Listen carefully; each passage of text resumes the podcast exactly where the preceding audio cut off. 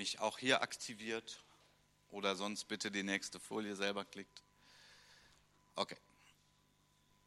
Gut, ich möchte da auch noch kurz für beten. Herr Jesus, du bist das lebendige Wort Gottes und ähm, Herr, ich bin nur ein Mensch mit Schwächen.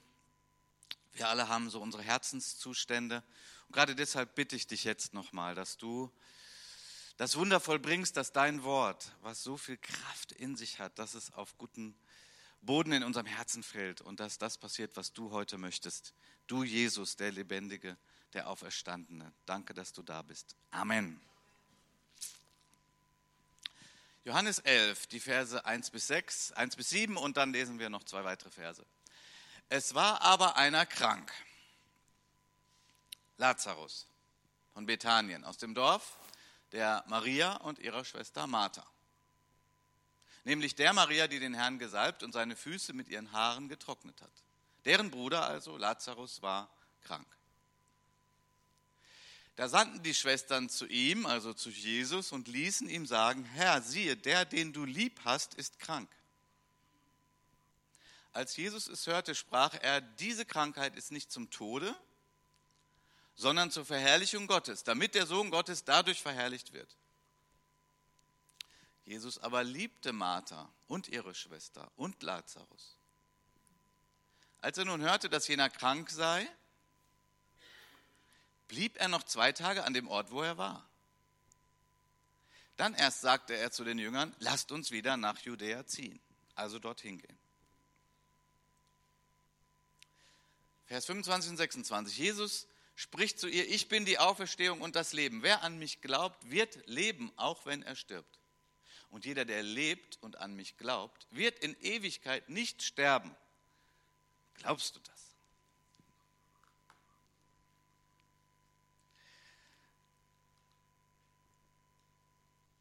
Ja, eine Geschichte, die einigen von uns recht bekannt ist, weil sie treue Bibelleser sind. Andere hören diese Geschichte zum ersten Mal.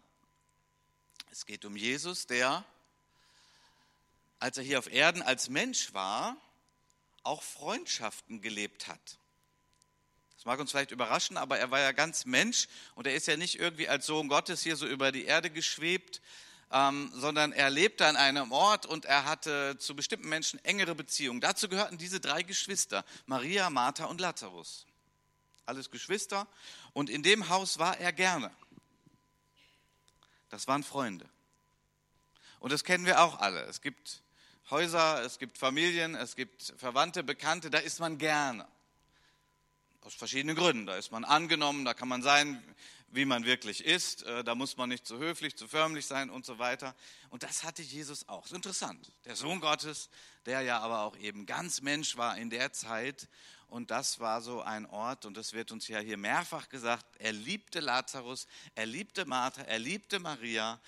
Ähm, und so für die, die es ganz genau wissen wollen, ist sowohl Agape drin als auch Phileo, freundschaftliche Liebe, hingebungsvolle Liebe, ist alles im Text. Diese Beziehung hat er. Nun ist Jesus einige, einiges entfernt, also nicht gerade so um die Ecke, er ist einiges entfernt und Lazarus wird krank. Und er wird schwer krank. Es wird uns nicht gesagt, welche Krankheit, aber es ist eine schwere, schlimme Krankheit. Und Martha und Maria tun das, was man tut. Man, man ruft einen Freund. Und zumal, wenn man doch die Ahnung hat, Mann, der Jesus, das ist ja nicht irgendwie nur einer. Der hat ja auch schon Wunder getan. Der hat auch schon mal Kranke geheilt. Der kann doch jetzt helfen. Zudem schicken wir jemanden, so verstehe ich den Text, der ihm sagt, Jesus, du musst kommen, weil der Lazarus, der ist krank. Und das ist schon so ein erster Punkt, zu dem ich uns alle ermutigen möchte. Wenn wir krank sind, sollten wir nach Jesus rufen oder wenn es eine andere Not gibt in, in unserem Leben, was es auch immer ist. Vielleicht die Suche nach einem Arbeitsplatz, nach einem Partner, finanzielle Probleme, So, ich möchte, und ich weiß, dass Jesus das möchte, er möchte, dass das Wort nicht einfach nur so betrachtet wird als ein schönes Gotteswort aus vergangenen Zeiten, sondern das Wort Gottes ist immer dazu da, dass es dich heute trifft, dass du Jesus heute erlebst und ihm begegnest. Und das wäre jetzt so der, der Punkt, dass du irgendwo sagst, okay, ich bin nicht krank und schon gar nicht sterbenskrank, wie der Lazarus war, aber ich habe folgende Not oder Bedürfnis oder Wunsch oder ich brauche was, ich bin ja doch nur ein Mensch und hier drückt es, hier tut es weh oder hier ist ein Mangel. Jesus lädt uns heute ein, dass wir auch ihn bitten dürfen. Gibt es da was? Ist da etwas, wo du sagst, Jesus, ich brauche dich? Also, diese beiden Schwestern, Maria und Martha, sie tun das, was nahe liegt. Sie haben diese Freundschaft mit Jesus, aber sie haben auch so eine Ahnung. Mensch, der Jesus, wenn der jetzt kommt, wenn der jetzt spricht, wenn der jetzt was macht, dann, dann wird der Lazarus nicht sterben. Und dann haben wir den, unseren Bruder, den wir auch brauchen und den wir lieben und schätzen. Wir wollen nicht, dass er stirbt. Nun, das Herausfordernde an unserem Text ist, Vers 6, als er nun hörte, dass jener krank sei, blieb er noch zwei Tage an dem Ort, wo er war. Was bitteschön ist denn das? Verstehe ich nicht. Hä? Er liebte den Lazarus. Er liebte Martha und Maria. Er hatte da eine sehr, sehr große Nähe. Und er, er hört, die haben ein großes Problem. Und er kann helfen. Aber er bleibt noch zwei Tage. Verstehe ich nicht. Nun, das, was wir übertragen können hier an dieser Stelle, ist ein ganz praktisches Thema. Hört Gott unsere Gebete? Hört er unsere Gebete? Hilft er uns? Nun, ja, die erste Reaktion ist ja klar. Also so als überzeugte, gläubige Christen sagen wir, ja klar, Gott hört um ein Gebet. Das ist die richtige Antwort. Aber ich möchte heute auch mal so fragen, was ist denn deine Erfahrung und was ist in deinem Herzen? Hört Gott das Gebet? Und ein zweiter Schritt ist, er hört Gott das Gebet. Also Erhörung ist ja, dass sich das auch erfüllt. Das sind ja zwei verschiedene Dinge. Hören ist ja mal, hört er das? Und Erhören ist ja, wird er diese Bitte erfüllen? Das sind ganz existenzielle Fragen und ich möchte das gerne ehrlich mit euch heute durchdenken. Nun, ich habe ja eine Antwort schon hingeschrieben. Der Auferstandene hört unsere Gebete, Ausrufezeichen, yes. Davon bin ich total überzeugt. Wenn du betest als ein Gotteskind oder auch wenn du betest und du hast noch gar keine Beziehung zu Gott, Gott hört. Er hat uns Ohren gemacht damit wir hören können. Er ist der Schöpfer, der Kreator von Ohren, weil er selber jemand ist, der hört. Er hat das Hören erfunden. Er hört. Ja, er hört. Und das auf eine wundersame Art und Weise. Ich weiß nicht, wir könnten jetzt mal schätzen, wie viele Menschen beten gerade auf unserem Globus auf der Erde? Wie viele beten wohl gerade? Also das, hm, 100, 100.000, eine Million? Mehr? Viele, viele, viele, viele, viele, viele beten gerade. Manche aus einer innigen Beziehung zu Jesus. Manche, die eine Ahnung haben, die so, ja doch, Jesus. Manche, die einfach nur beten, Menschen, die verzweifelt sind. Und Gott hört alle Gebete. Fantastisch. Wie groß ist unser Gott. Wow. Er hört alle Gebete.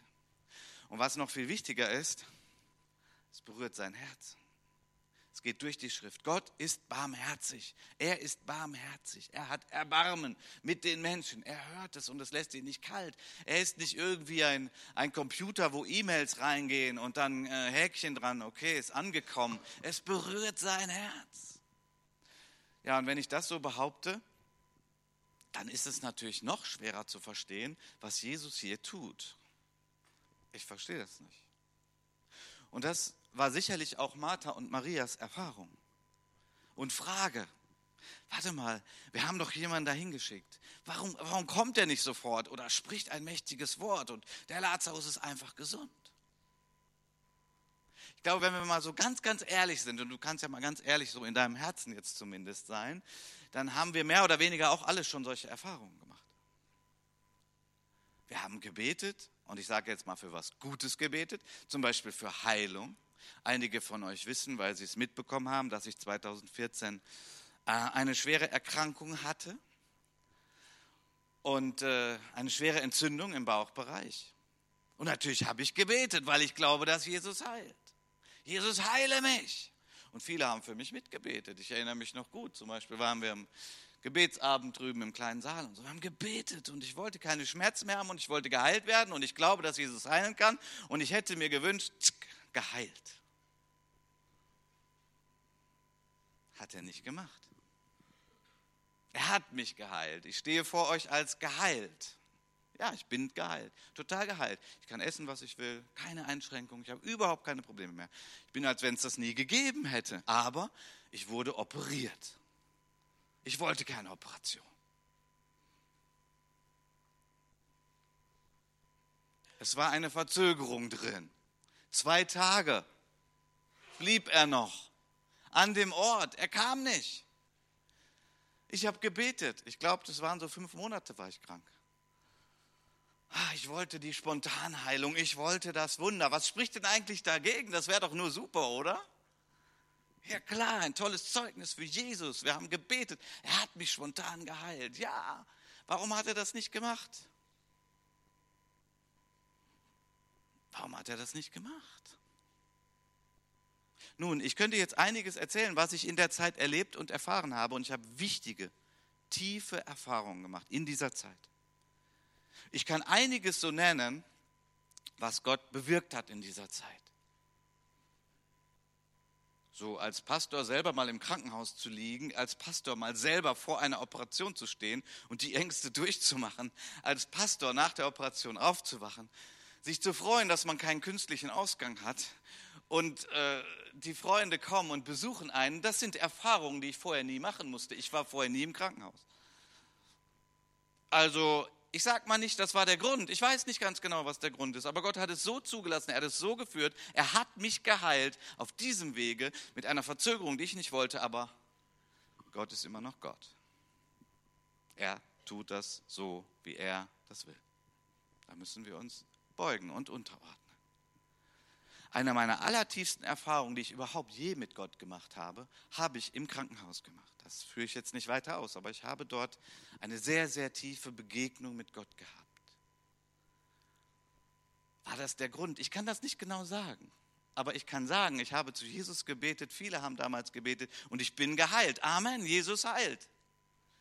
Und ich muss ihm überlassen, auf welchem Wege er das tut und wie er das tut.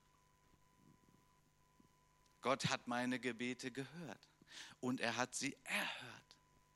Aber er hat es auf seine Art und Weise gemacht. Ich glaube, dass das gut ist, dass Gott sich da noch mal etwas so behält, dass er noch mal sagt, aber ich bin Gott und ich mache das so. Mal ein ganz plattes Beispiel. Wenn es im Sommer heiß ist, und einige Christen beten, Herr, danke für dieses wunderbare Wetter. Wir wollen heute Nachmittag einen Ausflug machen. Wir wollen Eis essen gehen. Danke für den Sonnenschein. Erhalt uns das. Wir wollen heute richtig guten Sonnenschein haben. Danke, Herr. Da gibt es doch gar kein Gegenargument, oder? Wunderbar. Danke, dass du das so machen wirst. Aber der Landwirt der dringend Regen braucht für seinen Acker, damit da überhaupt mal wieder ein bisschen Wasser ist, damit er die Ernte nicht kaputt geht, der auch gläubig ist und der betet, Herr, schenk Regen, wir brauchen Regen, der Acker geht kaputt, wir, da, dann, dann geht mein Einkommen runter, wir haben, dann geht alles runter und der Bauer betet und was soll Gott denn bitte schön tun? Ha? Den schönen Ausflug oder den Regen für den Acker, was soll er denn schon tun? Ich finde das gut, dass Gott Gott ist und dass er seinen Willen tut. Amen. Ich finde das gut, dass er alle unsere Gebete hört, aber dass er sie nicht alle genauso erhört, wie wir das gerne hätten. Das wäre nämlich Chaos. Glaubt ihr das? Ja. Das, dann wäre die, wär die Erde sowas von durcheinander. Ja, weil wir haben doch alle eine begrenzte Sicht. Weiß nicht, das ist jetzt so ein bisschen Demütigung für uns alle, aber wir sind doch alle nur Menschen. Wir haben alle eine Wahrnehmung, die ist begrenzt. Wir haben ein gewisses Wissen und Erfahrungen. Wir können etwas wahrnehmen mit unseren Augen, mit unseren fünf Sinnen. Als geistliche Menschen haben wir eine geistliche Wahrnehmung. Wir haben eine Vertrautheit mit Jesus. Ja, wir wissen im Groben, was so sein Wille ist. Wir haben Gebetserhörungen, die sich genauso erfüllt haben, wie wir gebetet haben. Wunder. Und wir haben aber auch diese andere Erfahrung. Zwei Tage bleibt Jesus in dem Ort. Aber bitteschön, warum denn? Du liebst den Lazarus, die Martha, die Maria, der hat eine Not, du kannst helfen. Warum kommst du nicht sofort? Das ist die Erfahrung, die auch Christen machen. Herr, wie lange noch? Gott ist Gott. Er hört dein Gebet und er erhört dein Gebet, aber er tut es zu dem Zeitpunkt, wann er will und er tut es auf die Art und Weise, wie er es für richtig findet. Und das ist eine gewisse Demut auf unserer Seite gefragt, weil wir sagen, okay, ja, ich verstehe das, es ist auch besser so. Du siehst das ganze Bild, o oh Herr. Du siehst alles, du weißt alles. Du hast Pläne für die Zukunft. Und es ist gut an der Stelle zu sagen, Herr, ich, ich bleibe nah dran. Ich werde weiter beten, ich werde nicht aufhören. Ich, ich, ich versuche mich da reinzudrängen. Und übrigens, was ich bete, lässt dich nicht kalt, und vielleicht gibt es sogar eine Beeinflussung zu Gott hin. Kann das sein? Ja. Können wir Gott beeinflussen? Ja. Doch, es gibt Beispiele in der Schrift. Da wollte Gott sein Volk, das mürrisch war, undankbar und undankbar war und mürrisch war und gemurrt hat und nicht gedankt hat gesagt hat, warum hast du uns nicht in Ägypten gelassen? Die hatten übrigens sehr, sehr lange und intensivst gefleht, dass Gott sie rausführt, haben sie komplett vergessen. Warum hast du uns nicht in Ägypten gelassen? Also bis an einen Punkt, wo Gott sagt, okay, es reicht. Gott wollte dieses Volk richten. Mose, der der eingesetzte Leiter war, betet zu Gott. Gott, es ist nicht gut, wenn du das Volk jetzt richtest. Mose betet. Und dann heißt es, also dann heißt es, dass Gott umkehrte. Also das hebräische Wort heißt umkehren, also fast so wie Buße tun. Natürlich hat Gott nicht Buße getan, er ist ja der heilige Gott. Aber Gott hat sich beeinflussen lassen von dem Gebet von Mose. Nun gut, jetzt kann man wieder sagen, naja, das wusste Gott auch schon vorher. Klar, das stimmt auch, das wusste er vorher. Aber es gibt eine Beeinflussung. Wenn wir beten, es berührt Gott, es berührt sein Herz. Meine Überzeugung ist, dass wir nicht als Marionetten in einen ewigen Plan Gottes irgendwie hineingestellt werden und Gott zieht nur an den Fäden und wir haben, nein, nein, nein, Gott hat uns ein Herz gegeben. Wir sind geschaffen zu seinem Ebenbilde. Er freut sich, wenn wir beten, wenn wir ihn suchen, wenn wir ihn bitten, wenn wir ihn fragen, wenn wir unsere Meinung sagen. Er freut sich darüber, wie jedes Elternpaar sich freut, lebendige, aktive Kinder zu haben. Die sagen, Papa, ich möchte ein Eis oder ein Fahrrad. Ist doch besser, als wenn das Kind nur sagt, ja gut, ich kann hier eh nichts entscheiden, mach mal, was du willst. Das wäre keine, keine lebendige Familie, oder? So, wir dürfen beten zu unserem Gott. Ja, und wir sollen beten, wie Martha und Maria. Herr Jesus, hilf uns, hilf mir. Ich habe einen Mangel, ich habe ein Problem, ich bin krank.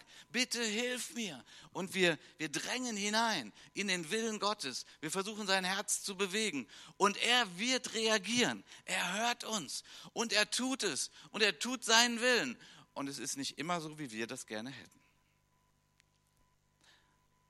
Jesus sagt, ich bin die Auferstehung und das Leben. Das, was Jesus sich wünscht, ist, dass wir mit ihm leben. Leben.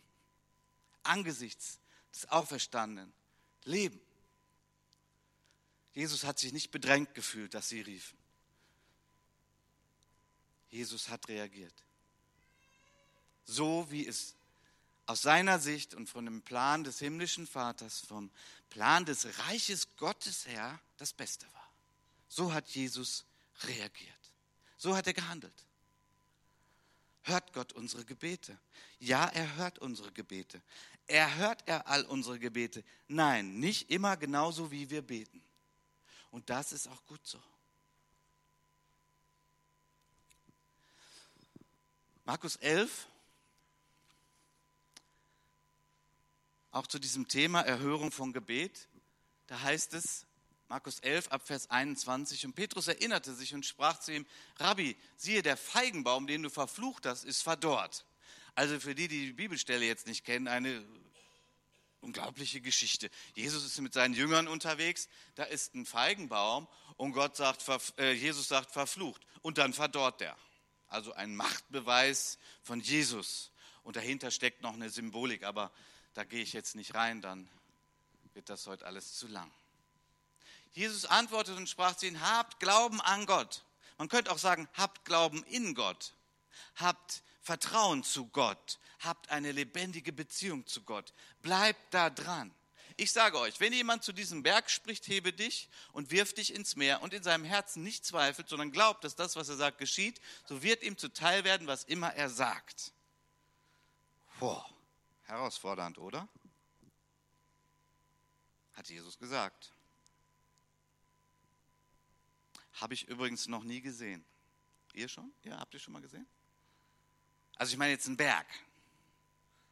Also so wörtlich. Herr, die Eiger Nordwand ins Mittelmeer.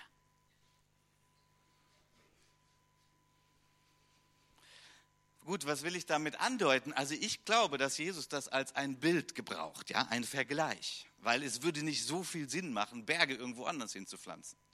Es wird eigentlich, glaube ich, mehr Probleme erzeugen, als es irgendwem nutzt. Aber es, Jesus will sagen, etwas, was euch sowas von unmöglich ist. Sowas von unmöglich. Ja. Also ein Berg woanders hin. Das ist mal sowas von unmöglich für uns Menschen. Das ist für Gott möglich. Für Gott ist alles möglich. Für Gott ist es möglich, Kranke zu heilen. Für Gott ist es möglich, Tote aufzuerwecken. Für Gott ist alles möglich.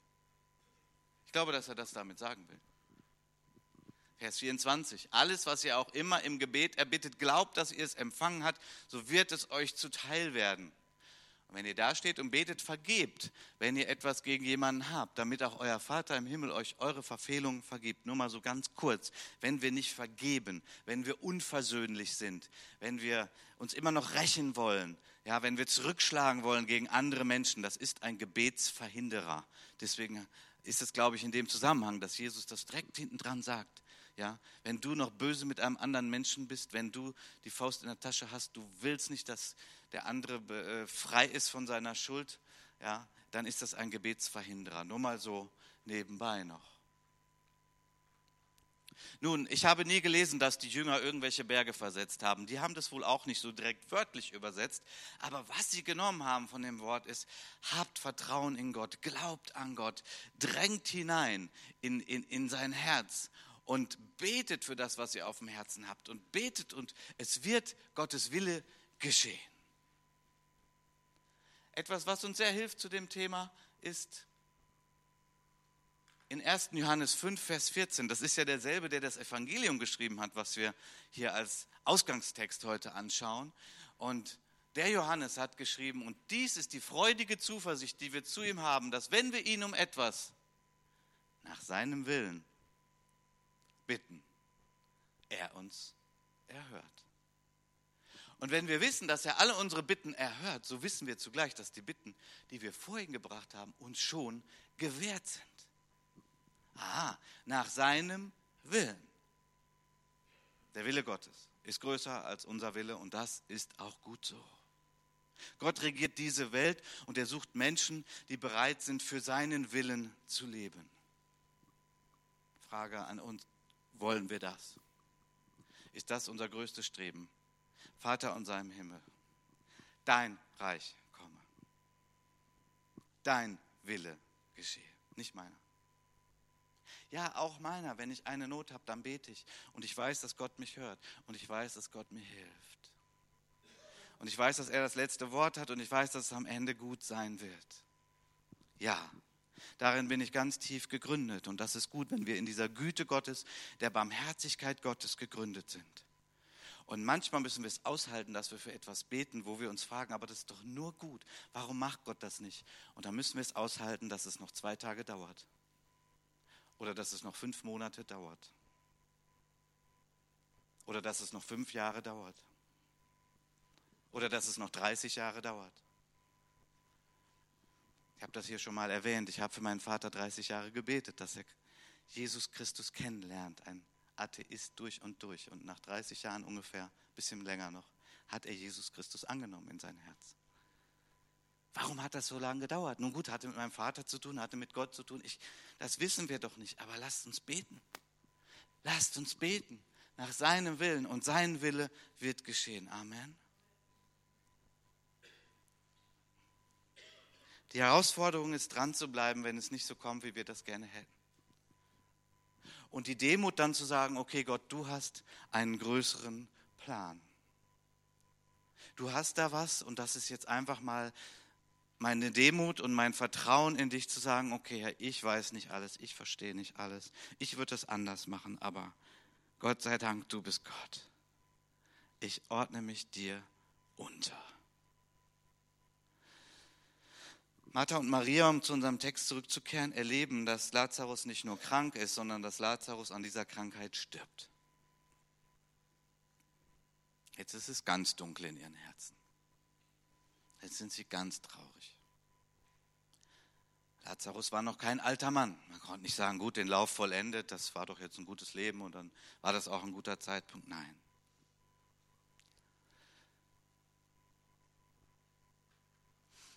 Wenn man das ganze Kapitel liest, das ist sehr spannend, aber mitten dann so auch Vers 25 und 26 nochmal, Jesus sagt zu ihr, zur Martha, glaube ich, war das, oder Maria, ich bin die Auferstehung und das Leben. Wer an mich glaubt, wird leben, auch wenn er stirbt. Und jeder, der lebt und an mich glaubt, wird in Ewigkeit nicht sterben. Glaubst du das? Und sie sagt, ja, ich glaube das, weil sie schon den Glauben hatte, geschenkt vom Heiligen Geist, wenn jemand hier stirbt auf Erden, der ein Kind Gottes ist, der wird die Ewigkeit bei Gott verbringen. Diesen Glauben hatte sie schon. Wunderbar. Das war ja noch vor Kreuz und Auferstehung. Aber Jesus wollte mehr. An dieser Stelle wollte er mehr. Er wollte demonstrieren, dass er der Sohn Gottes ist. Er wollte ein gewaltiges Zeichen tun und er wollte sein Königreich, dass es sich manifestiert. Und damit sich das manifestiert, damit die Menschen damals, die damals gelebt haben, durchdringen und dahin kommen und diese Ahnung, die sie hatten, ist es vielleicht der Messias? Ist es vielleicht der Sohn Gottes? Ist es vielleicht der Retter der Welt? Wir wissen es nicht genau. Er wollte diesen Punkt ganz dick machen. Und jetzt, das war schwer und das war krass, aber deswegen ist Lazarus krank gewesen und deswegen ist Lazarus gestorben, weil dann Jesus eines der größten Wunder getan hat, das es überhaupt nur gibt, denn er hat Lazarus von den Toten auferweckt. Und als er das getan hat, wurde das Reich Gottes sichtbar. Als er das tat, haben die Leute natürlich gestaunt und da haben die Leute sich gewundert, das gibt's doch nicht. Würde uns, glaube ich, ähnlich gehen wenn wir hören von einem Verstorbenen, der auferweckt wird von den Toten. Gott wartete und Jesus wartete, nicht weil er kein Mitgefühl hatte mit Martha und Maria. Es hat ihn selber sehr berührt. Ich weiß es ja nicht, aber ich glaube, es ist Jesus irgendwie auch schwer gefallen. Auf der einen Seite hätte er vielleicht gern sofort das Wunder getan. Aber auf der anderen Seite gab es den Plan des Vaters und es war immer sein Wunsch und sein Wille und seine Sehnsucht. Ich möchte den Plan des Vaters erfüllen. Ich möchte, dass das Reich Gottes auf Erden sichtbar wird. Ich möchte, dass die Menschen erkennen, dass ich der Messias bin. Das war größer als zwei, drei, vier Tage Herzschmerz bei Martha Maria und bei Lazarus. Das war das Größere.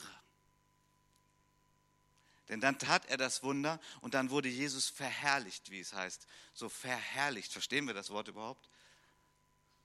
Also ich finde es immer gut, wenn man über so biblische Begriffe auch nochmal kurz nachdenkt, so man schon so lange Christ ist, ja, Jesus wurde verherrlicht. Äh, was heißt das eigentlich? Also Jesus kam richtig ins Rampenlicht, so möchte ich das mal umschreiben. Sein, sein Glanz glänzte, sein Licht strahlte. Der hat jemanden von den Toten auf. Ist das vielleicht der Messias? Und das ist der Plan Gottes. Bis heute ist das der Plan Gottes, dass alle Menschen erkennen, dass Jesus Christus der Sohn Gottes ist, der Retter dieser Welt, der Messias, von Gott gesalbt. ausgestattet, Zeichen und Wunder zu tun. Das ist bis heute die oberste Priorität. Gott möchte Menschen an sein Herz ziehen. Er möchte sie rausrufen aus dieser kaputten und zerbrochenen Welt. Und das ist höher. Darf ich das so sagen? Das ist höher als unser Wohlbefinden. Ist es so? Ja, es ist so. Es ist höher als unser Wohlbefinden. Warum leiden so viele Christen augenblicklich auf diesem Globus? Wir haben für Pakistan gebetet. Warum leiden so viele? Die beten doch auch, die wollen doch auch nicht leiden. Die, die, die wollen doch auch Frieden haben. Nun, es ist unter anderem durch Leiden von Christen, dass Jesus groß wird. Ein komischer Gedanke, aber es ist so. Unter anderem erkennen Menschen daran, dass, dass Christen bereit sind zu leiden und immer noch zu lieben und zu vergeben und sich zu versöhnen und nicht zurückzuballern. Unter anderem daran wird Jesus erkannt. Das ist so. Gott hört unsere Gebete, aber er hat den Überblick und es gibt Dinge, da bekommen wir nicht sofort die Antwort. Und, und da ist es einfach gut zu sagen, okay Jesus, ich werde weiter beten. Ich werde mich nicht distanzieren von dir, obwohl du mein Gebet noch nicht gehört hast, aber ich bleibe dran. Ich, ich will das wissen und ich will die Heilung und ich will die Rettung. Aber Jesus, ich ordne mich dir unter. Dein Reich komme. Dein Wille geschehe. Und so gibt es einige auch in unserer Gemeinde, die schweres Leid durchgemacht haben. Wer länger in dieser Gemeinde ist, weiß das. Das ist nicht nur ein Ehepaar, wir haben mehrere hier, die unglaublich schweres Leid durchgemacht haben. Wo war Gott, als wir dafür gebetet haben? Warum ist er nicht gekommen? Warum hat er nicht geheilt? Warum hat er es nicht bewahrt? Nun, ich kann euch nicht die komplette Antwort geben, die werden wir nur von Gott bekommen. Aber einige dieser Ehepaare und Familien können sagen, ich verstehe nicht ganz, aber das Reich Gottes ist richtig nach vorne gegangen. Ich habe einen übernatürlichen Trost von Gott empfangen. Und Gott ist bei mir. Gott hört unsere Gebete. Gott erhört unsere Gebete. Er liebt es, unsere Gebete zu erhören. Er liebt es auch oft, uns einfach ganz schnell das zu schenken, was wir bitten.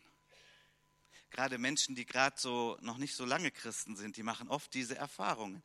Das ist ja auch interessant, weil da ist man ein sogenannter Babychrist. Ja, und wie geht man mit kleinen Kindern um? Naja, die werden einfach verwöhnt. Das ist doch richtig so, oder? Und dann wird man reifer und, und stärker, die volle Mannesreife in Christus. Und Gott weiß, hier kann ich mehr zutrauen. Und das Reich Gottes wird wachsen dadurch. Sind wir bereit, dass das Reich Gottes wächst oder sagen wir immer nur, ich meiner mir mich, Gott, das will ich, ich will jetzt noch das, ich will noch jenes, ich will noch... Gott sagt, ich habe mehr mit dir vor, ich habe Größeres mit dir vor. Denken wir an Martha und Maria. Wie werden sie das so im Rückblick betrachtet haben? Erst haben sie die Welt nicht verstanden und sie haben Jesus nicht verstanden. Jesus, warum hilfst du nicht? Und im Rückblick werden sie sagen, Jesus, das hast du so gut gemacht. Das hast du so viel besser gemacht, als wir das wollten und dachten. So fantastisch.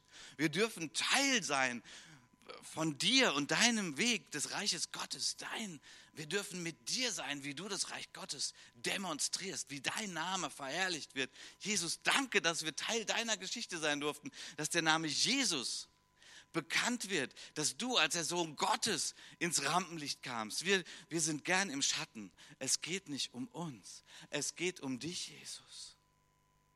Es geht um dich, Jesus, nicht um mich. Es geht nicht um meine schnelle Heilung, es geht nicht um mein Wohlbefinden, obwohl Gott möchte, dass es uns gut geht. Das ist manchmal nicht so leicht zu begreifen, aber so ist es mit Gott. Manchmal mutet er uns Dinge zu und wir verstehen es nicht, aber er kennt unser Herz. Er will uns ja nicht zerstören, aber er sagt, okay, du bist immer noch mein Kind, du bist immer noch bei mir. Und übrigens, wir werden den Himmel haben ganz am Ende. Alle geheilt, alle glücklich alle froh. Jeder Trennungsschmerz von uns liebgewonnenen Menschen, so wie Horst, wir sind wieder alle zusammen. Und das ziemlich lange. Ewigkeit zu Ewigkeit zu Ewigkeit. So können wir diesen Schmerz ertragen, so können wir es erdulden, so können wir durch manches gehen, was schwer ist. Letzte Woche hatte Josua Horn hier sich bedankt, weil viele gebetet haben für seine Heilung. Warum war der Josua so lange krank und so dramatisch krank? Ich kann euch nicht die Antwort sagen. Ich bin nicht Gott. Aber Gott hat ihn jetzt geheilt. Er ist immer noch dabei, ihn wiederherzustellen. Er ist dabei, sein Herz zu erobern. Das läuft alles ab. So Gott hört unsere Gebete. Er hört sie. Und er möchte, dass wir ihn immer suchen und dass wir nah an ihm dran sind. Dass wir nicht aufhören zu beten, wenn es nicht so erhört wird, wie wir uns das vorgestellt haben. Wir dürfen Gottes Herz berühren, es lässt ihn nicht kalt. Und wenn wir sagen, okay, Herr, dein Reich komme, dein Wille geschehe, dann dürfen wir wachsen. Dann dürfen wir sehen, wie Jesus sich verherrlicht in unserem Leben. Und ist es nicht eigentlich das, was wir uns wünschen, dass Jesus verherrlicht wird in unserem Leben? Ja. Als gläubige Menschen sagen wir, das ist größer und wichtiger, als dass ich einfach nur immer happy, happy clappy bin. Jesus ist die Auferstehung und das Leben. Jesus ist die Auferstehung und das Leben. Und beten zu Jesus ist ein Abenteuer. Beten zu Jesus ist nicht die Münze einwerfen in einen Automaten und zu sagen, jetzt habe ich die Münze eingeworfen und noch eine Münze und noch eine Münze. Stimmt, da stand ja 5,50 Euro, dann kriege ich mein Parkticket. So, und jetzt habe ich 5,50 Euro eingeworfen, jetzt habe ich das Parkticket, jetzt habe ich meine Erlösung. Es wäre doch traurig, wenn es mit Gott so wäre. Beten ist ein Abenteuer. Beten ist ein Hineindrängen in seinen Willen. Ist, ist, ist ein, das Reich Gottes soll nach vorne gehen. Das ist Beten. Und Jesus ist lebendig. Und was ist sein Wille? Ja, ja, grob wissen wir das. Aber in dem speziellen Fall mit ihm unterwegs sein. Er ist die Auferstehung und das Leben. Jesus, Jesus. Das ist, was er sich wünscht. Und das ist, was er erfüllt. Und so wachsen wir in der Beziehung zu ihm. Und sein Reich nimmt Gestalt in unserer Mitte. Amen. Amen. Dann bitte